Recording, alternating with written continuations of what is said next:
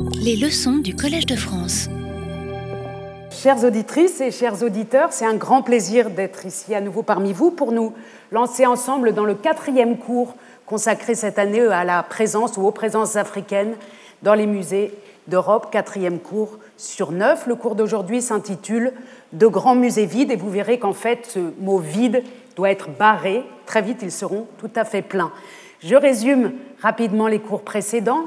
Nous nous sommes euh, penchés d'abord, euh, dans un premier temps, sur le XVIe siècle, sur le moment où des objets fabriqués pour les Européens sur la côte qu'on appelait la côte d'Or ou la côte de Guinée sont entrés dans les euh, collections dynastiques des cabinets de curiosité au XVIe siècle qui disparaissent par la suite. Ensuite, nous avons fait un grand bond vers le XIXe siècle pour accompagner quelques explorateurs, aventuriers au statut hybride qui ont euh, participé à ce qu'on a appelé la découverte euh, de l'Afrique, découverte pour les Européens. Les Africains eux-mêmes n'avaient pas besoin euh, de la découvrir. Et au cours de ces découvertes, entre guillemets, une somme d'objets venant du domaine de la zoologie, de la botanique, de la minéralogie parfois, et des objets d'usage sont arrivés aussi en Europe, mais de manière comment dire, parfois consentante. On s'est intéressé à la question du consentement dans le cadre d'échanges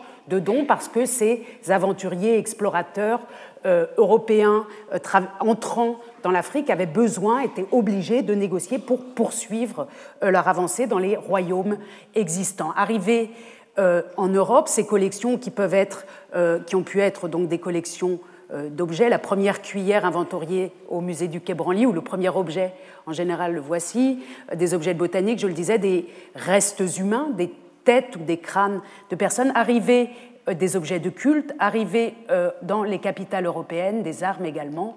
Ils étaient répartis dans les musées existants. Je prends le cas de Paris ici où nous avions le musée d'ethnographie à l'intérieur des musées du Louvre et puis notamment le euh, jardin des plantes ou le muséum qui n'avait pas encore sa grande galerie euh, ici et ces objets en arrivant étaient répartis. Je vous montre ici le cas de Paris, mais la même chose vaut pour Berlin et pour les villes européennes en général. La seule exception étant peut-être pendant le 19e siècle Londres, on y reviendra, où les choses arrivent, où le British Museum réunit à la fois des collections d'histoire naturelle et des collections ethnographiques et d'art, on le verra.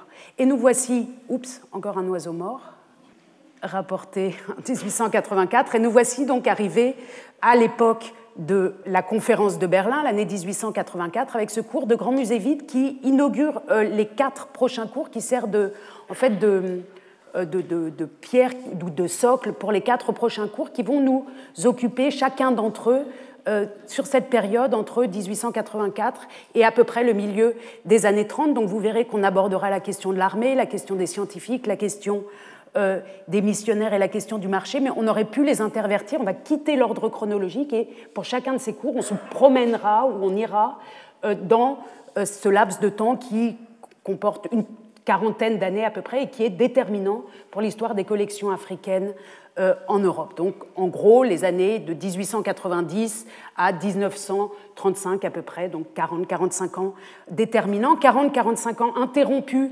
euh, par la Première Guerre mondiale, qui est évidemment un événement politique, mais qui est un événement aussi pour l'histoire des collections africaines, puisque, euh, comme euh, vous le savez sans doute, avec la Première Guerre mondiale, les Allemands perdent leurs colonies, et donc les musées allemands perdent une source d'approvisionnement, ce qui recompose l'équilibre de ces collections africaines. On y reviendra. Mais cet événement-là est déterminant. Malgré tout, nos cours vont nous occuper maintenant vont nous promener, vont nous euh, transposer, voilà, transporter dans cette période-là.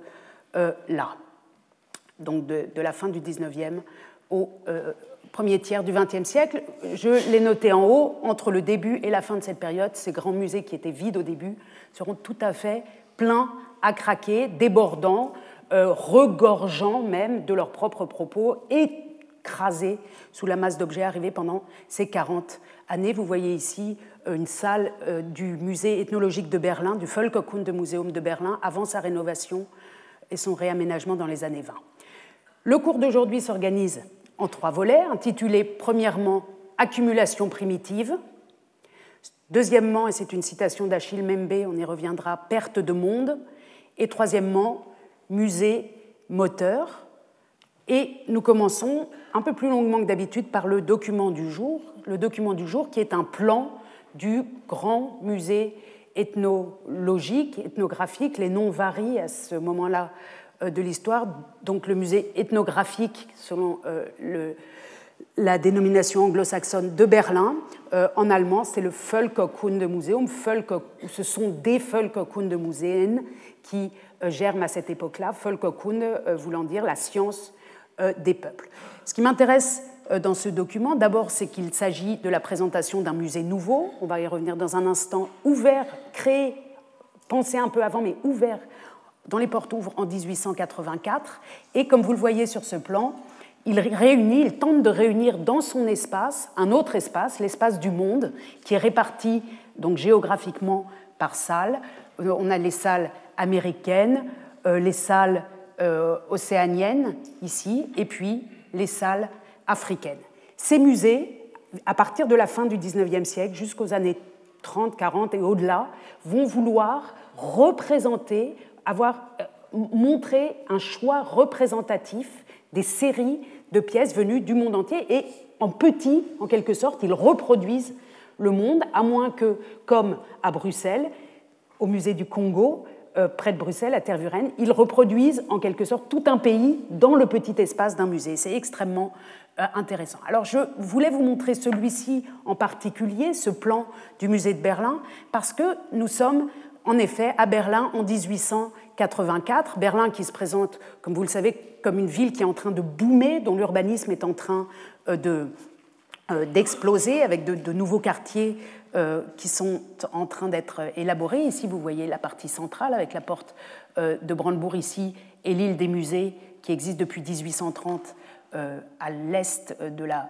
porte de Brandebourg. Et ce qui nous intéresse particulièrement cette année-là, c'est la tenue dans la Wilhelmstraße, donc dans le palais euh, de Bismarck, dans le palais du Reichskanzler, du chancelier d'État, la tenue de la conférence de Berlin qu'on a déjà évoquée à plusieurs reprises. On est à quelques pas, hein, ici, euh, cinq minutes en vélo de l'île des musées d'une part, mais surtout à encore quelques pas, encore plus proche, une minute à pied, de ce nouveau musée d'ethnographie qui va être créé ici, donc, dans le centre du pouvoir en quelque sorte. Les pièces qui jusqu'alors avaient été accumulées sur l'île des musées vont être transposées ici dans un musée tout à fait récent. Vous voyez ici le palais du Reichskanzler, le palais euh, de Bismarck, qui ensuite a servi aux autres chanceliers euh, jusqu'à euh, Hitler. C'est le lieu derrière lequel, si vous allez à Berlin, vous trouverez aujourd'hui, vous ne trouverez rien, mais c'est le lieu où, se situait ensuite le, bunker de, Hitler. Donc on est ici dans le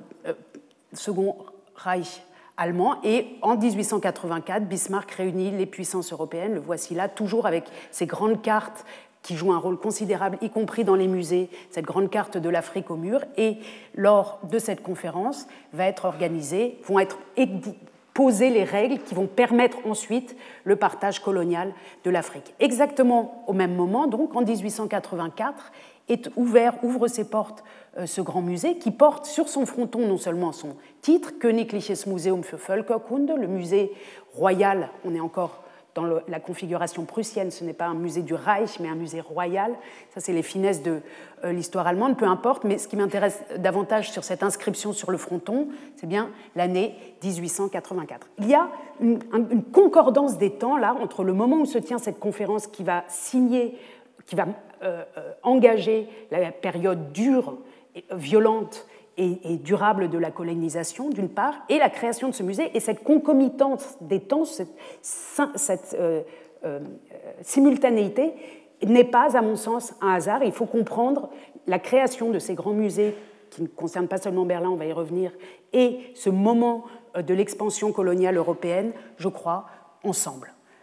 J'ai déjà euh, montré lors des cours précédents cette caricature française qui euh, donne une image euh, de Bismarck coupant l'Afrique de manière équitable, si on veut, comme un gâteau entre les puissances européennes. On est en 1884 et si on consulte l'acte général de la conférence de Berlin, qui est avant tout un acte de libéralisme économique. Vous voyez que le premier chapitre est relatif à la liberté du commerce dans le bassin du Congo. Donc il s'agit d'abord de créer la possibilité du commerce. Hein, c'est le, le, but premier de cette colonisation, le commerce, faire du profit et laisser circuler notamment les bateaux sur les fleuves. Mais on est surpris, si on descend jusqu'à l'article 6, de voir que la culture, entre guillemets, y joue un rôle aussi. Je lis, j'ai un peu coupé l'article. Toutes les puissances exerçant des droits de souveraineté ou une influence dans les dix territoires africains s'engagent à veiller à la conservation des populations indigènes.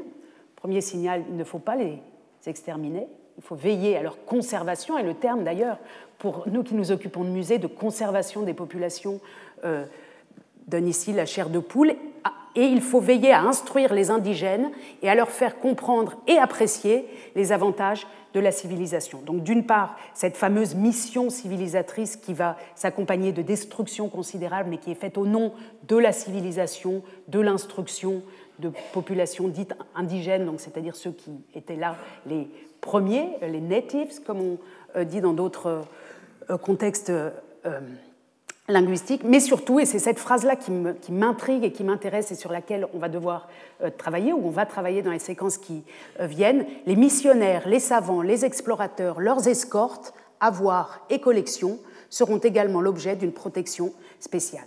C'est la première fois que dans un euh, texte d'économie, en fait, ou dans un contrat diplomatique qui va amener le partage d'un continent, les collections, la question des collections est posée comme ça, noir sur blanc. On nous dit que les collections qui ont été formées jusqu'alors devront maintenant être mises sous protection spéciale. Pourquoi faut-il une protection spéciale? On imagine bien que c'est lié aux résistances, notamment, euh, qui peuvent s'opposer à ces missionnaires savants explorateurs, leurs exportent et leurs escortes, pardon. Et ici, il manque, et on le verra, les militaires hein, dans, la liste, mais ceux-ci ont besoin d'une protection pour accumuler ces pièces. Donc, à ce moment-là, l'idée de collection d'extraction patrimoniale dans les musées qui sont en train d'être créés et celles de partage colonial sont extrêmement liées, sont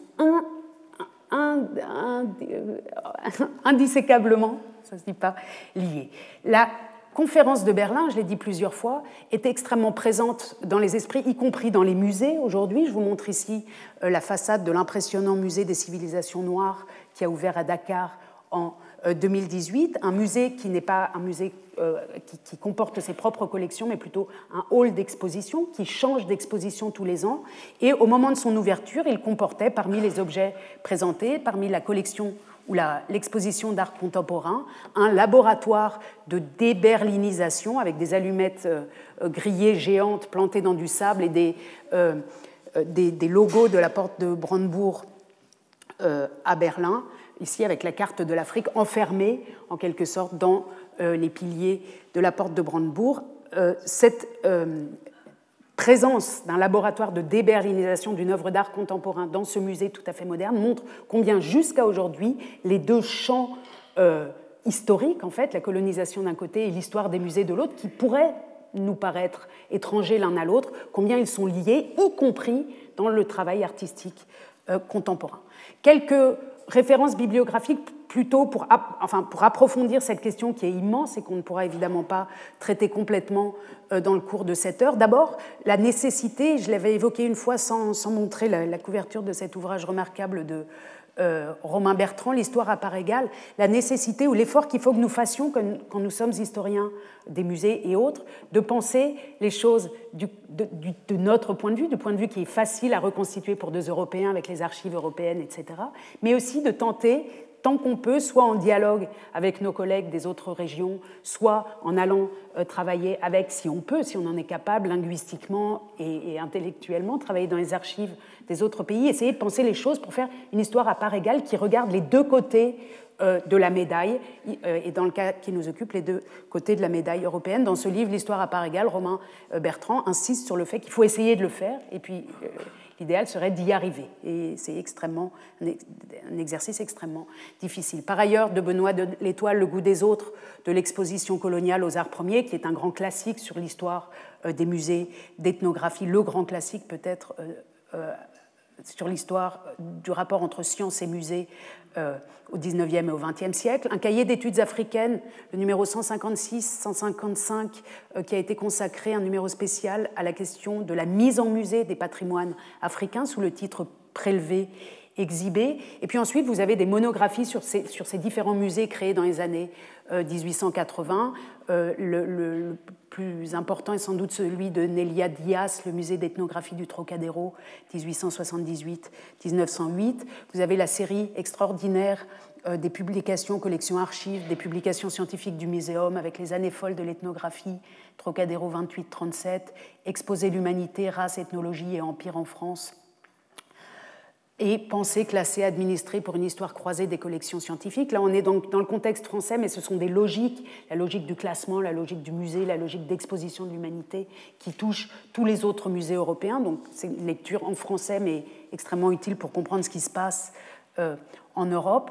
Et puis, vous avez pour les autres musées européens, très nombreux créés à ce moment-là, des monographies également. Ici, par exemple, les premières 112 années du musée de Völkerkunde de Hambourg, ou ici une thèse spécialement publiée en 2000 de Bettina von Briskorn euh, consacrée exclusivement aux collections africaines du musée de Brême. Ici, il est question du musée de Liverpool et des donateurs du musée de Liverpool. Euh, dans cette monographie récente de Zachary Kingdon, vous en avez pour le musée de Tervuren au Congo, avec les, travaux importants de Martin Coutenier, et qui paraîtra bientôt, cet ouvrage euh, intitulé The British Museums au pluriel, donc qui reprend euh, certes le nom du British Museum, mais qui l'applique à tous les musées euh, britanniques en changeant le I de British en U, British, brutaux, les musées brutaux, qui revient aussi sur le lien entre la violence coloniale et l'histoire des musées. On y reviendra davantage la prochaine fois. Je rentre enfin dans le premier volet qui s'intitule donc Accumulation euh, primitive. Vous vous souvenez de cette carte que j'ai présentée au premier cours qui nous montrait combien aujourd'hui, quand on regarde euh, les chiffres que les musées eux-mêmes publics donnent euh, de leur collection africaine, le grand déséquilibre donc qui existe entre les différents continents du monde et l'Europe qui comporte, si on s'en tient à ces chiffres, un demi-million d'objets venus d'Afrique au sud du Sahara et ces objets sont venus principalement, et c'est la raison pour laquelle on s'arrête aussi longtemps euh, sur ces années 1884, 85 et la suite, ces objets sont venus principalement au moment où euh, la colonisation se déploie dans toute euh, sa dimension européenne et dans tout son côté agressif et violent. Après la conférence dans les années qui suivent, ou la décennie qui suit la conférence de Berlin, la France va élaborer, je ne sais pas, c'est pas exactement le, le bon terme, va assurer, d'abord conquérir puis assurer son euh, domaine colonial. Je vous montre ici trois cartes euh, scolaires, celle qui euh, présente donc le domaine colonial de la France, avec en particulier l'Afrique occidentale française et l'Afrique équatoriale française qui occupe l'ouest du continent africain.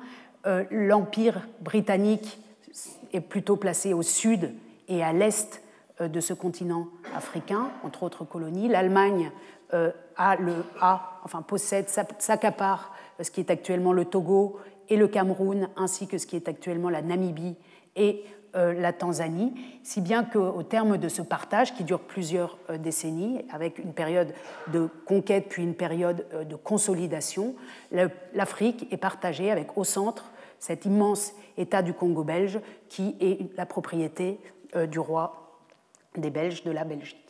À partir de ce moment-là, les objets vont affluer dans des quantités bien plus considérables que tout ce qu'on avait vu au cours euh, précédent. Jusqu'alors, c'était des collections faites, disons, par des explorateurs qui pouvaient euh, euh, comporter quelques centaines de pièces. Maintenant, on arrive dans des quantités qui se comptent en milliers. Je vous montre ici deux pages d'un catalogue de vente d'une entreprise qui s'appelait Museum Umlauf à Hambourg qui euh, vendait au musée, donc qui, qui, voit arriver ce, type de pièces à Hambourg, qui les inventorise, qui les photographie et qui les revend ensuite en partie à des musées, euh, quand les musées ne vont pas se servir eux-mêmes. Alors que se passe-t-il à ce moment-là dans ces musées? On a évoqué le British Museum qui, jusqu'à dans ces années 1880, euh, comportait des collections d'histoire naturelle et des collections d'art. Vous savez que les frises du Parthénon, notamment, ou la pierre de Rosette y étaient.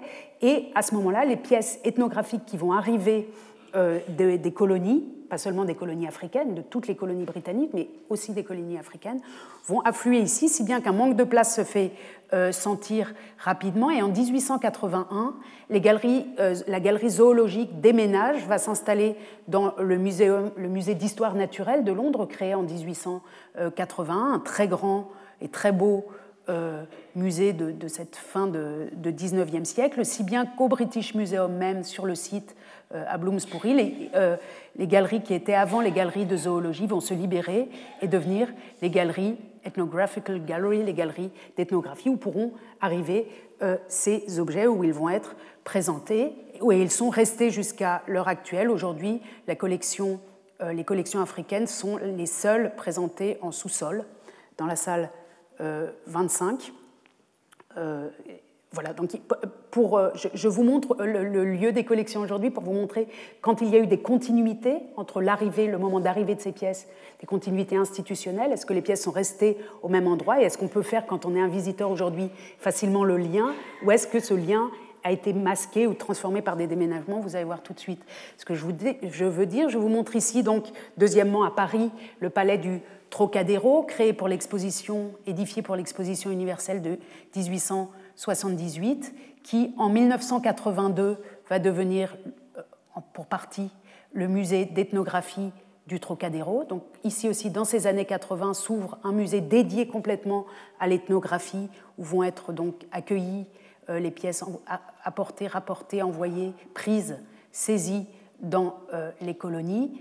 Musée qui sera ensuite réhabillé ou transformé en 1937 et deviendra le musée de l'homme, puis euh, après une fusion avec le musée des arts d'Afrique et d'Océanie qui a existé de 1931 à 1999. Après cette fusion, les collections africaines et autres euh, seront installées dans le musée du Quai Branly Jacques Chirac, ouvert en 2006, où le dialogue des cultures, où se fait le dialogue des cultures selon euh, l'expression de ce lieu, de, cette institution elle-même. Ce que je veux dire par là, c'est qu'ici, dans le cas présent, quand on va aujourd'hui au musée du Quai Branly, le lien avec euh, les débuts coloniaux, si on veut, euh, de ces de ces collections n'est plus perceptible, alors qu'il l'est dans d'autres musées. Il l'est par exemple très fort encore au musée de Tervuren à Bruxelles, musée colonial.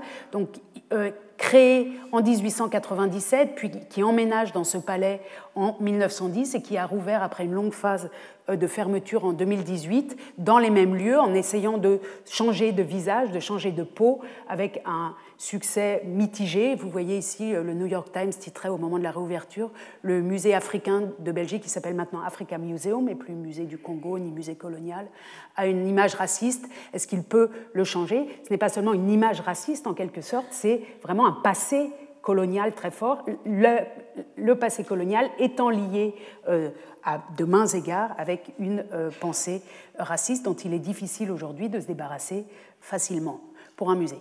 Encore deux exemples simplement, celui de l'inauguration du musée euh, d'ethnographie de Stuttgart en 1911, donc on est encore à l'époque vraiment des casques à pointe hein, de l'inauguration euh, d'un musée par le Reich, musée Linden Museum qui aujourd'hui existe encore et a changé, lui aussi a fait cet effort de transformation, de mutation et qui essaye de travailler, on y reviendra tout à l'heure sur ce passé colonial, et encore, pour euh, terminer avec une autre ville de province, donc pour quitter les capitales, Berlin, Paris, euh, Londres, euh, donc Stuttgart d'un côté, du côté allemand, ou ici une vue dans les salles du musée colonial de Lyon, qui a existé entre 1922 et 1968, et dont les collections ont été reversées en 2014 au musée des Confluences à Lyon. Donc les collections en fait, qui ont été créées à cette époque coloniales existent encore parmi nous, sont encore ici avec nous, mais souvent les musées, parce qu'ils se sont euh, transformés, modernisés, parce qu'ils ont changé de visage, ne racontent plus cette histoire-là ou ne la font pas sentir, ou parfois même ne souhaitent pas la raconter ou la faire sentir. Simplement, les collections continuent par leur force de collection ou par les objets d'en parler. Et dans le domaine euh, euh, germanophone notamment, depuis deux ou trois ans, les musées font un très grand effort de retour sur ce passé, sur l'histoire des collections, et essayent de présenter au public, d'abord de savoir, enfin, de, faire face à cette histoire difficile, euh, violente, qui a, qui a, laissé des traces euh, d'inimitié euh, profonde entre les différents continents colonisés et les Européens. Et certains musées essayent de revenir sur ces traces. Je vous montre ici une brochure du musée Rydberg qui est aussi parue en, en français, en italien, en anglais, qui s'intitule La question de la provenance vue, ou bien jetons un coup d'œil dans l'histoire des collections. Et ce travail sur l'histoire des collections qui est en train de se faire nous montre qu'en effet, ces collections africaines sont arrivées dans cet espace, sont arrivées principalement, et je vais vous montrer des statistiques, dans cet espace d'une quarantaine d'années autour de 1900. Je voudrais vous le montrer euh, avec quelques chiffres. Alors, pardon pour les chiffres, hein, on, a envie de parler de beauté, on a envie de parler de forme, on a envie de parler de spiritualité, euh, et on peut le faire, mais quand même, il ne faut pas dissocier, me semble-t-il, ceci, la beauté, la spiritualité, les formes, le plaisir que nous autres Européens prenons à ces collections, de la manière dont elles sont venues. Donc, quelques chiffres seulement qui, vont, euh, qui rapportent les travaux récents menés à Stuttgart, à Paris, et des travaux moins récents qui nous montre comment se sont constituées les collections de Berlin. À Stuttgart, en 2018, un travail a été, euh, mis, a été euh, confié à une jeune historienne qui devait tenter de reconstituer la manière dont sont arrivées les collections du musée ethnographique. Et elle, fait, elle a fait un travail considérable qui nous montre que sur les 25 000 pièces venant d'Afrique au sud du Sahara, au Linden Museum de Stuttgart, qui est un des musées d'ethnographie important dans ce pays allemand, vous savez, décentralisé, où donc les capitales régionales peuvent avoir des musées extrêmement, des opéras, des musées, des orchestres, des universités extrêmement importantes.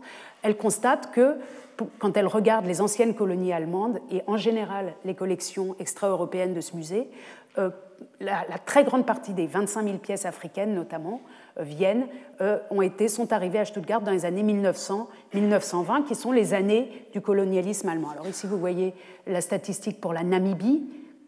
Avant 1900, presque rien n'arrive à Stuttgart. Entre 1900 et 1920, l'Allemagne perd ses colonies en 1919, plus de 75% des pièces arrivent. Elle a aussi euh, regarder par quelle main, par quelle personne ces pièces étaient arrivées en bleu, donc presque la moitié euh, les militaires, en orange euh, des collections privées qui ont été faites sur place, en rouge l'administration coloniale. Et elle a fait ça pour d'autres collections, celle du Cameroun notamment.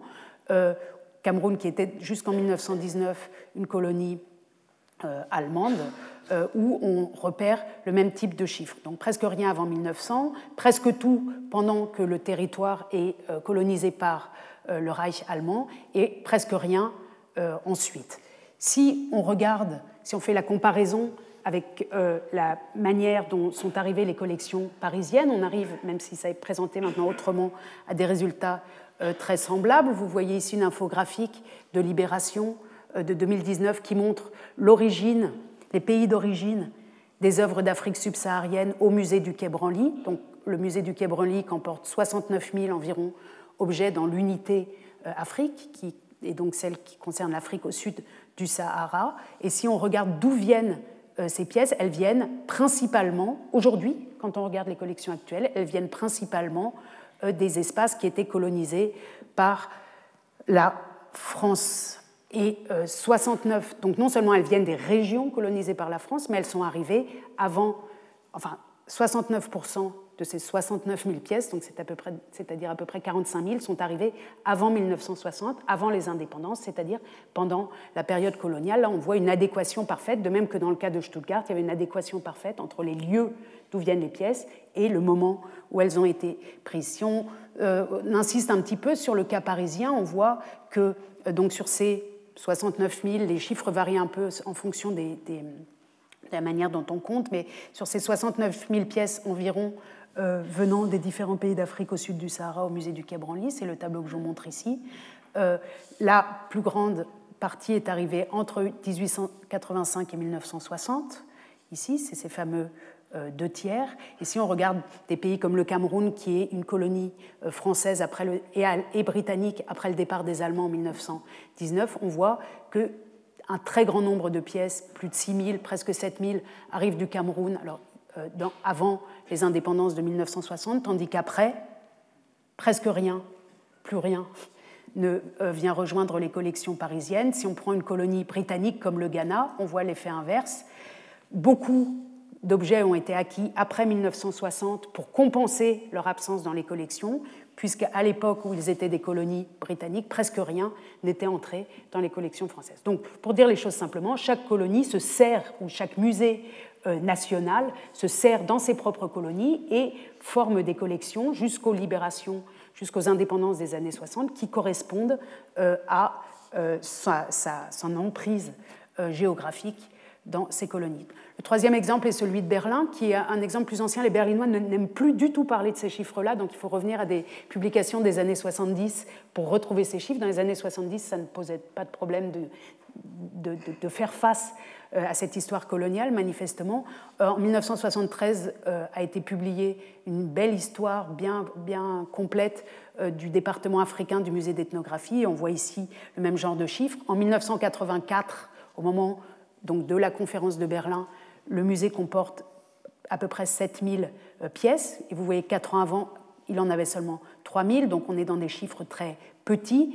Et à la fin de la période euh, coloniale allemande, euh, en 1925, il comporte plus de 60 000 pièces. C'est un boom considérable. Hein. Par quelques années, arrivent presque 10 000 pièces par an, c'est ce qui est inscrit ici, et euh, cet article montre comment les musées ont étouffé sous cet afflux euh, considérable de pièces. Vous voyez ici euh, le type d'exposition ou la manière dont étaient exposées les œuvres qui étaient exposées, c'est-à-dire celles qui étaient déballées des caisses, ce qui souvent n'a pas été le cas immédiatement à Berlin. Donc ici les collections du Bénin ou ici des collections camerounaises dans le même musée. Et la situation n'était pas beaucoup plus favorable au musée du Trocadéro, donc avant musée d'ethnographie du Trocadéro, avant sa réouverture en 1937, jusque dans les années 20.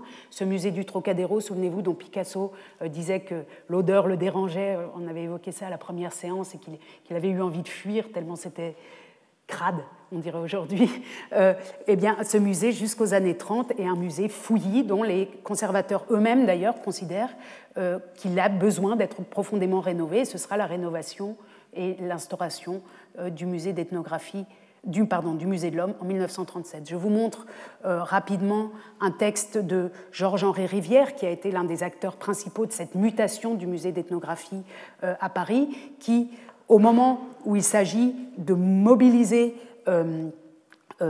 les politiques, de mobiliser l'opinion publique en faveur du musée de l'homme qui doit être construit, écrit la chose suivante à partir du, propos du musée d'ethnographie du Trocadéro, je compte que nous possédons, on est en 1930 donc, je compte que nous possédons environ 130 000 objets nullement mis en valeur.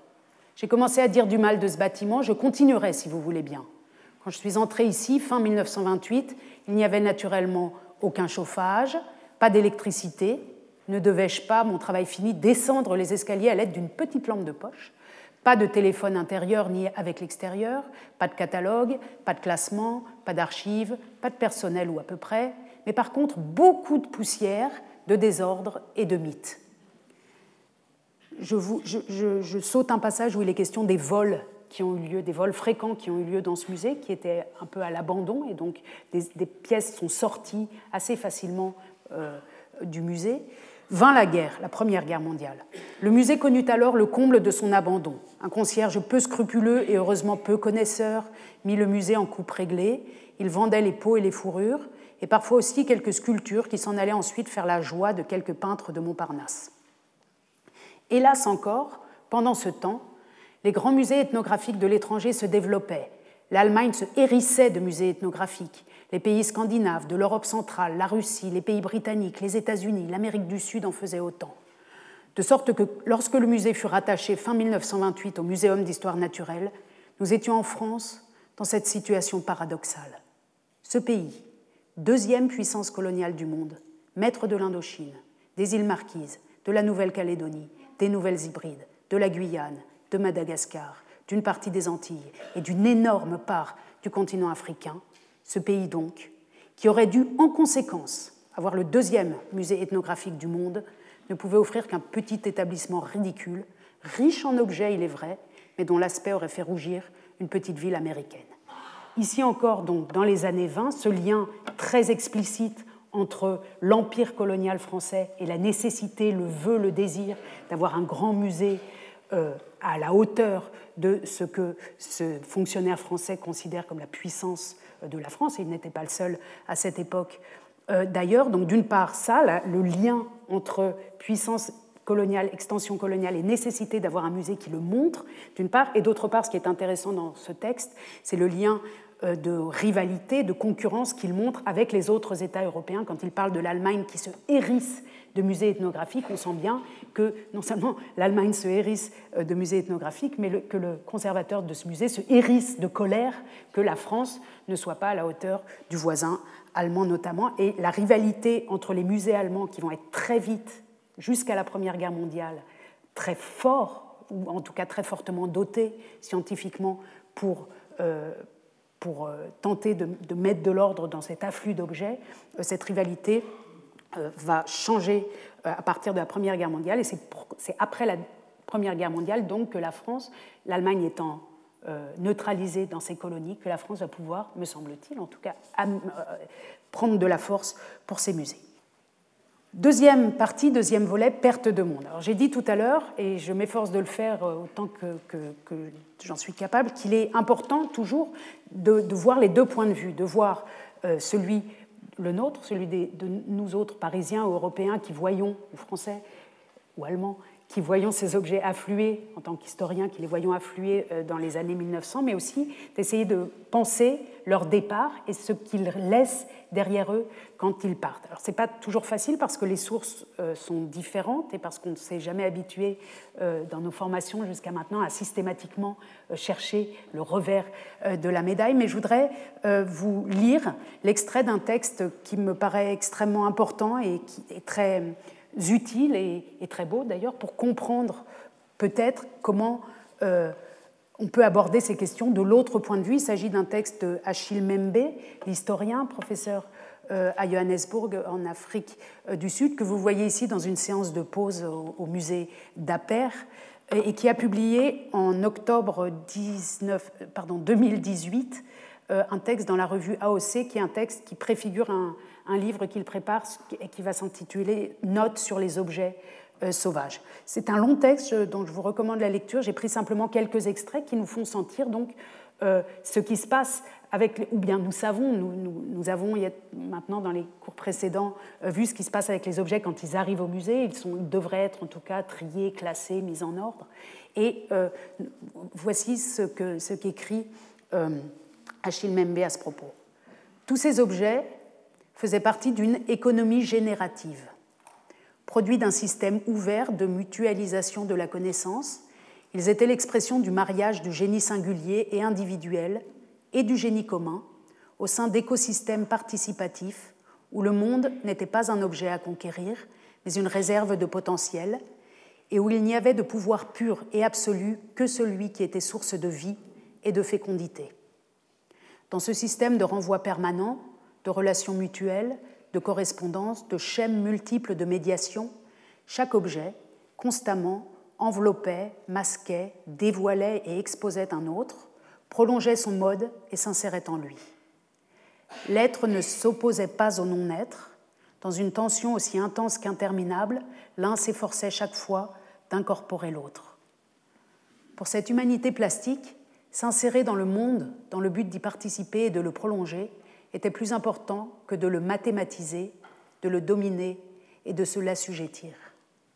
Si toutes les œuvres d'art n'étaient pas des objets rituels, elles étaient néanmoins rendues vivantes par le truchement des actes rituels. Au demeurant, il n'y avait qu'un objet, il n'y avait d'objet qu'en relation à un sujet, le long d'une définition réciproque. C'est par le biais des rituels, des cérémonies et de ces rapports de réciprocité que s'opérait l'attribution de subjectivité à tout objet inanimé. Voilà le monde que nous avons perdu, dont les objets africains étaient porteurs et dont ils célébraient à travers la pluralité de leurs formes l'épiphanie. Dans certaines circonstances, je passe euh, ce passage, je finis par euh, la conclusion qui n'est pas la conclusion du texte d'Achille Membe. Tout cela est parti, le lourd tribut que l'Afrique aura payé à l'Europe, cette région du monde à laquelle nous aura lié un rapport intrinsèque de ponction et d'extraction.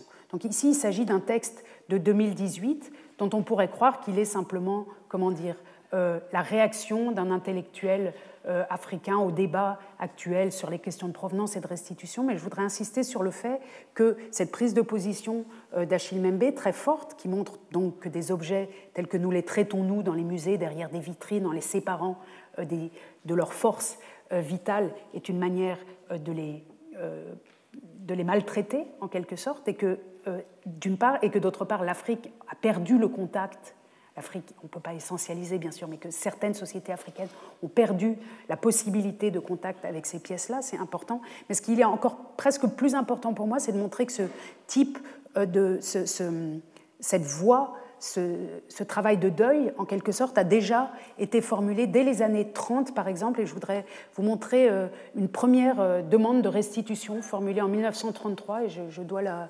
la, reproduction euh, de cette photographie à Sarah Friou Salgas du musée du Quai Branly, qui me l'a envoyé, une demande de restitution adressée dans les années 30 de l'actuel Angola euh, aux responsables du musée, euh, du musée d'ethnographie du Trocadéro à l'époque. Il s'agit de la lettre d'un vieux chrétien de 78 ans, baptisé à Loanda à 20 ans, au père Lorenzo Mamuko au sujet de la remise du matériel de Lulunsi par le prêtre païen Konko au père Tastevin. Vous voyez donc qu'un vieux chrétien de 78 ans, un, vieux monsieur euh, africain, prend ici la parole et fait passer une requête qui va devoir, euh, qui, a fini par arriver au musée, puisqu'elle est aujourd'hui dans les archives euh, du musée du Quai.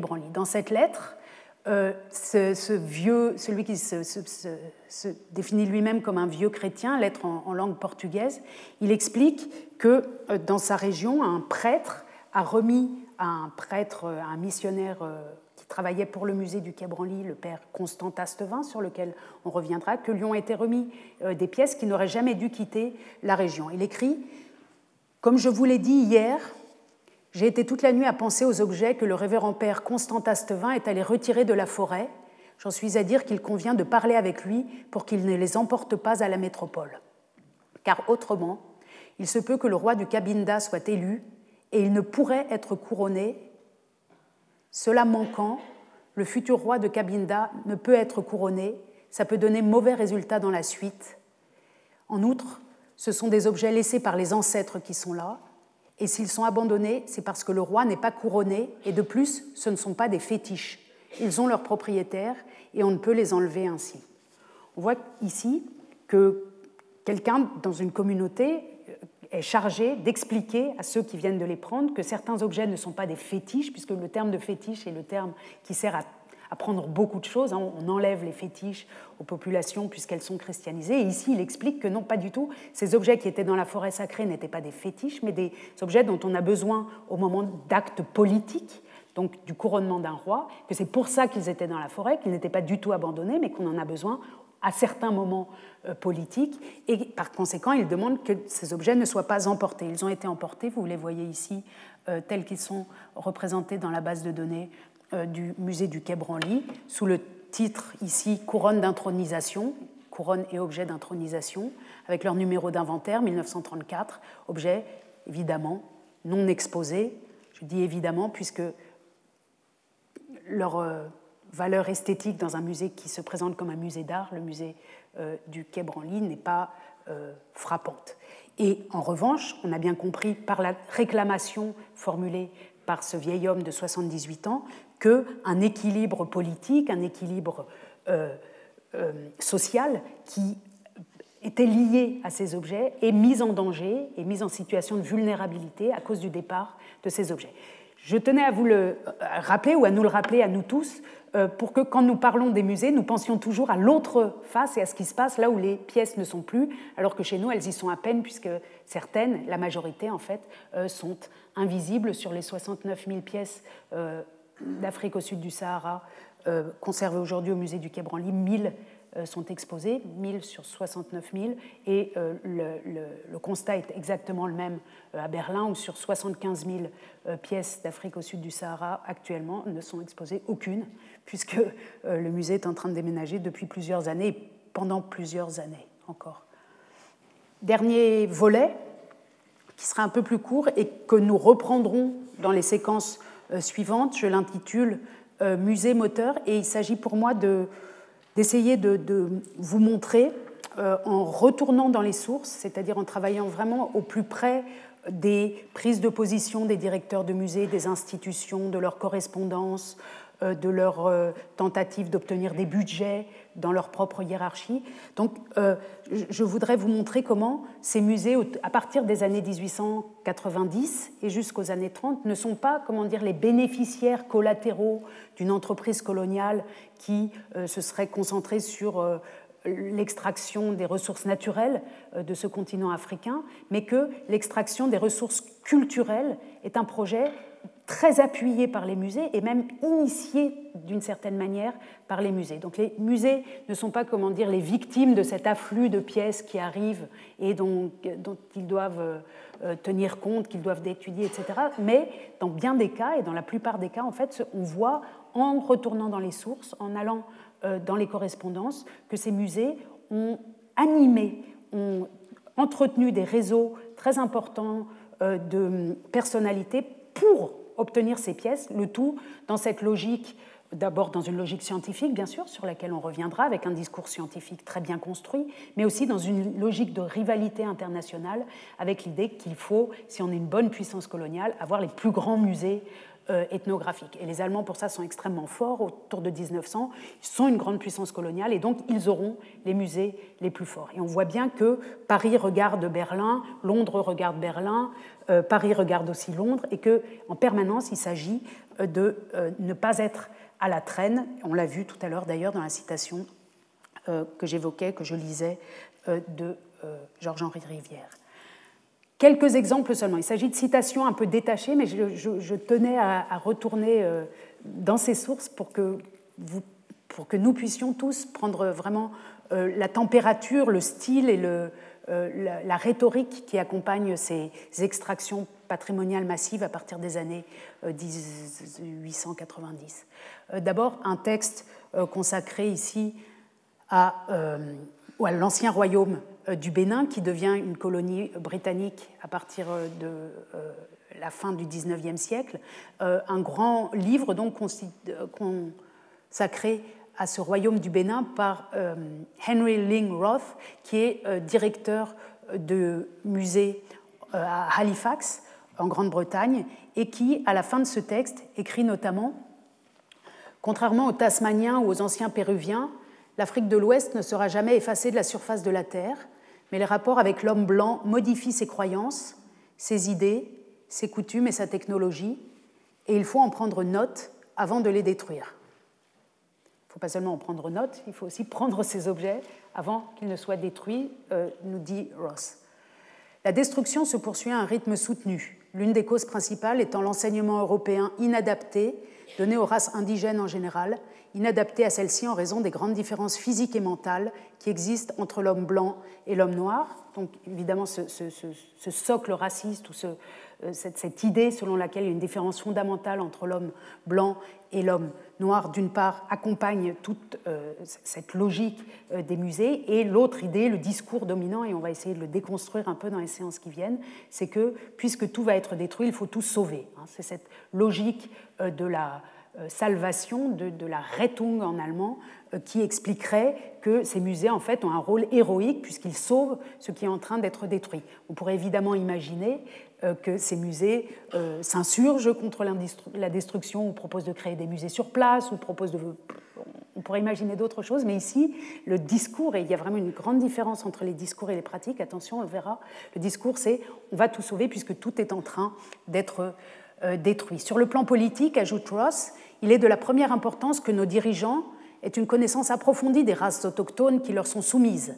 Et c'est la connaissance que l'anthropologie peut leur donner, car cette connaissance peut enseigner quelles méthodes de gouvernement et quelles formes de taxation, d'impôts donc, sont les plus adaptées aux tribus particulières ou au stade de civilisation dans lequel nous le trouvons.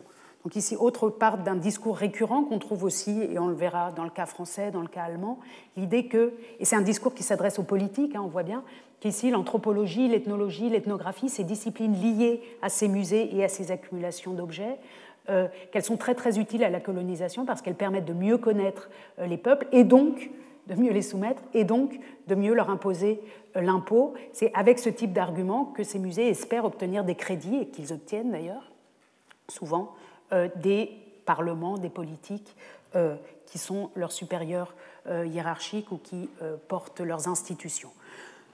Donc ici, on voit bien un directeur de musée qui est extrêmement engagé dans ce projet de sauvetage, entre guillemets, d'une part, et d'autre part, dans l'idée euh, que euh, les musées, les collections euh, peuvent soutenir l'entreprise coloniale.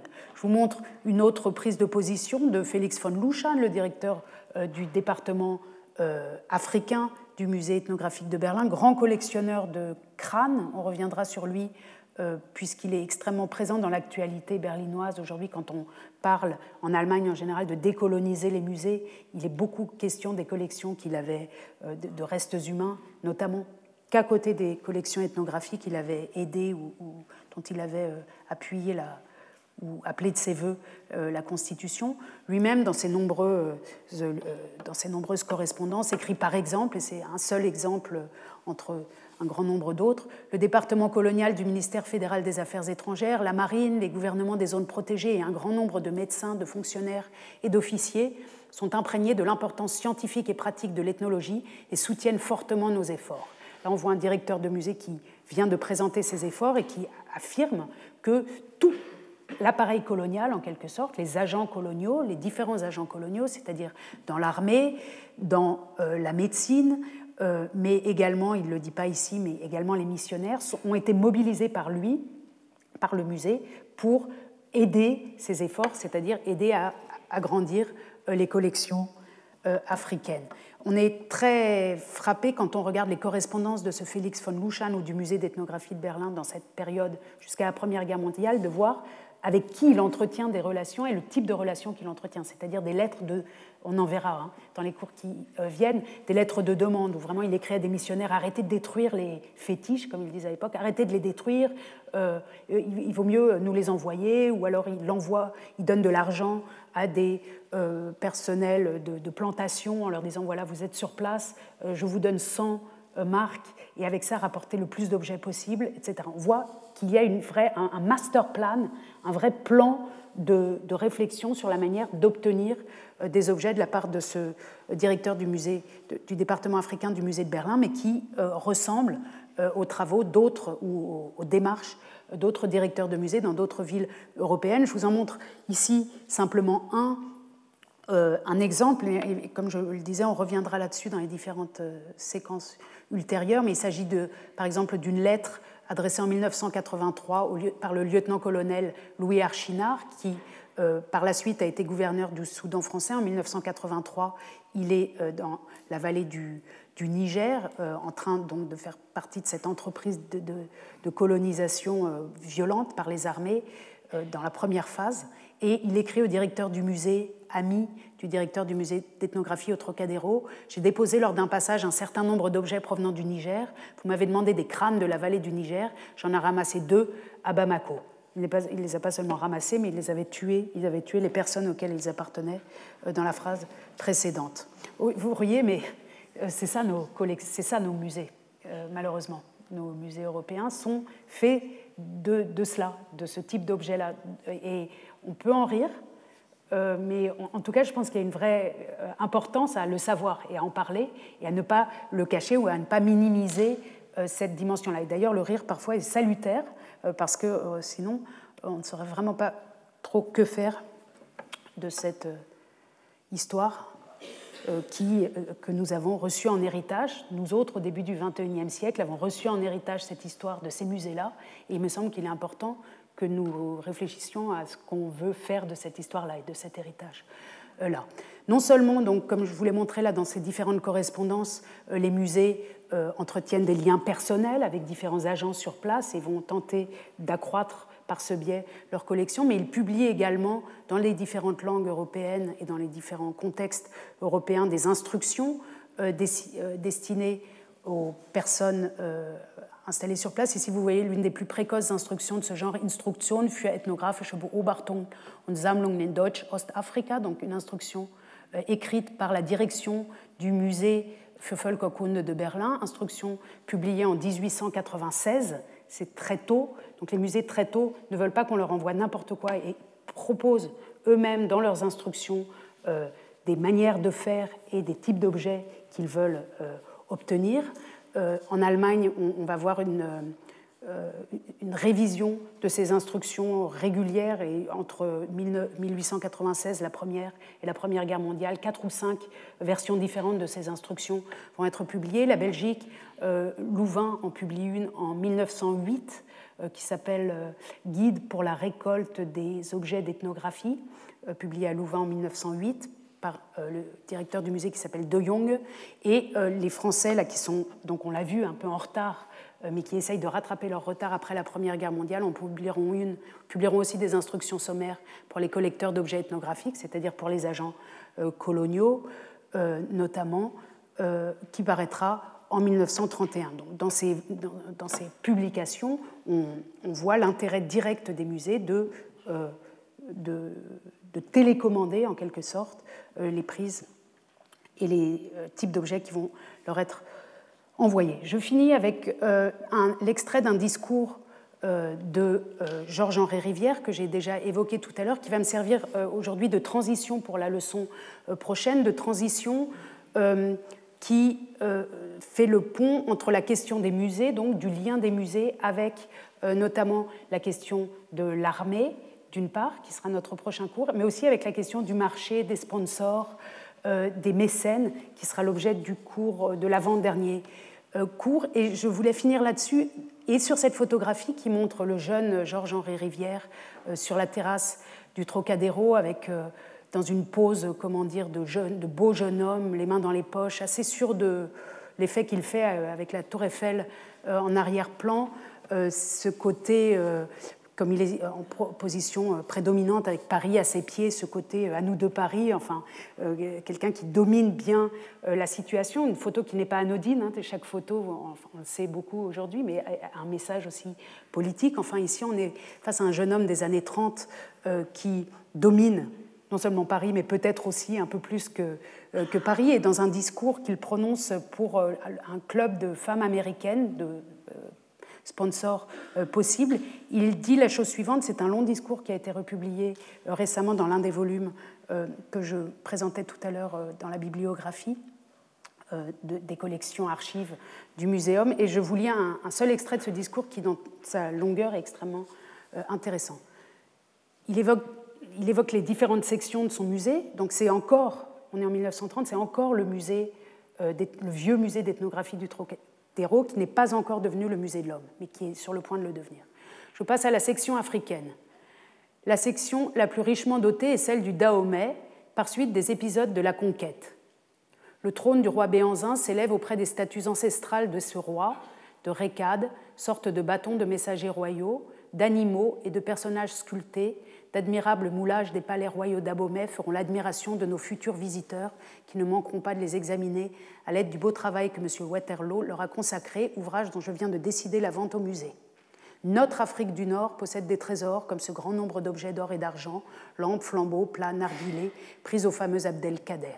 Donc ici, pour ce qui concerne la section africaine, les seules choses que, Georges-Henri Rivière euh, euh, considère qu'il considère qu'il est important de les évoquer face à un public de dames américaines, ce sont des conquêtes euh, militaires. Hein. celle contre Abdelkader, d'une part, et, pour ce qui nous occupe, celle euh, contre le roi Béanzin, c'est-à-dire contre le, le royaume d'Abomey, qui a été détruit en 1892 par les troupes françaises. On y reviendra. Et donc, ce texte continue, il nous explique sa vision pour le musée d'ethnographie du Trocadéro. Et euh, il termine ainsi ce texte sur une note, euh, comment dire, mondaine, euh, vous allez voir, une note clin d'œil, qui me paraît vraiment en, grand décalage avec les horreurs en fait de la colonisation, avec les violences dont, il sera question la semaine prochaine. Et je, pense qu'il est vraiment bon pour nous, pour le savoir, pas pour les juger. On est dans une autre époque, évidemment, c'est loin, il y a presque 100 ans, il ne s'agit pas de les juger, mais il s'agit vraiment de, bien avoir à l'esprit qu'on a été beaucoup formés, nous autres, euh, plutôt par ces textes côté clin d'œil, côté mondain, Tour Eiffel derrière et le bel art euh, africain des années 30, mais que en fait les deux choses sont absolument liées. C'est ce qui m'importe beaucoup. On finira euh, donc là-dessus. Je vous ai assez importuné avec mon musée, dit Georges-Henri Rivière à toutes ces dames. Je vous dois une belle récompense. Venez me voir, je vous conduirai sur notre terrasse, comme j'aimerais y installer un thé, un thé très ethnographique qui vous serait servi par des indiennes, des négresses, des javanaises, et vous jouiriez et vous jouirez de la plus belle vue de Paris. Si vous avez l'esprit grimpeur et pas le vertige, je vous emmènerai en haut des tours. Mais rassurez-vous, je ne vous prendrai pas votre porte-monnaie quand, nous serons, quand vous serez en haut. Donc, à très bientôt. Je vous remercie. Retrouvez tous les contenus du Collège de France sur www.colège-2-france.fr.